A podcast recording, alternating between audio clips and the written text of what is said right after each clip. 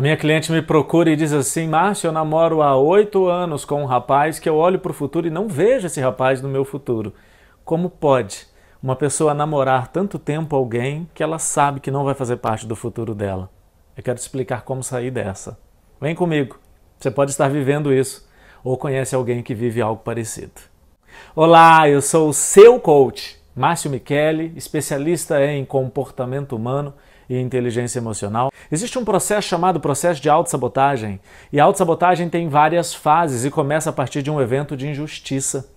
Mas eu vou vivendo a fase da mágoa, ressentimento, vitimização, não merecedor. E quando eu estou na autossabotagem, eu tenho uma tendência a me aproximar de alguém com características da pessoa que me magoou no passado, da pessoa que provocou o evento de injustiça. E essa menina diz: Márcio, eu namoro há oito anos um rapaz que tem características que eu odeio e eu não consigo enxergá-lo no meu futuro. Aí você pensa, por que, que essa menina namora um rapaz que ela tem certeza que não é para continuar, que não é para casar?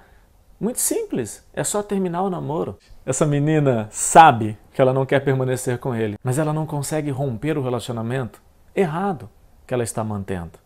Por quê?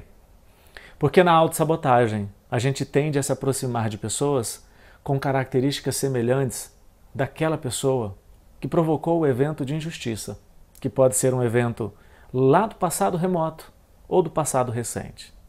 Ela está vinculada emocionalmente a um evento que não foi resolvido. Para você fazer as melhores escolhas no seu presente, você precisa de um passado resolvido e de um futuro decidido.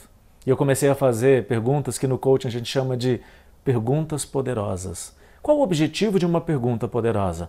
Ela tem por objetivo provocar reflexão que vai demonstrar contradições na nossa forma de pensar. E eu perguntei: escreve para mim quais são as características do seu pai e que você não gosta. E ela fez uma lista de mais ou menos 10 itens. Agora faz uma lista de todas as características do seu namorado que você odeia e ela também colocou aproximadamente 10 itens e exatamente os mesmos itens. Ela se aproximou de alguém, namorado, com características semelhantes ao pai, e ela odeia todas essas características. Por quê? Porque o pai foi o causador de um evento de injustiça. E aquele evento fez com que ela, com ausência de habilidades emocionais, entrasse em um ciclo de autossabotagem. E na autossabotagem, ou eu adoto as características do meu agressor, faço como ele, ou eu me aproximo de alguém com características semelhantes. Mas a gente fica pensando, é insano se aproximar de alguém com características semelhantes daquele que nos agrediu. Porque conscientemente é tudo que eu não quero viver novamente. Mas a autossabotagem mexe no seu inconsciente. E ela agora está namorando um rapaz com características semelhantes ao pai. Por quê? E não consegue romper o namoro. Por quê? Porque ela ainda está vinculada ao evento do passado. E nesse caso ela precisa ressignificar. E quando essa menina ressignificou com o pai, que foi lindo, a paz que ela sentiu foi tão libertadora que quando ela encontrou novamente o namorado, ela disse para mim, Márcio, quando eu encontrei o meu namorado depois de ressignificar com meu pai, eu olhei para ele e disse: Vem cá, o que, que você ainda está fazendo na minha vida? Simplesmente aquele namoro perdeu o sentido.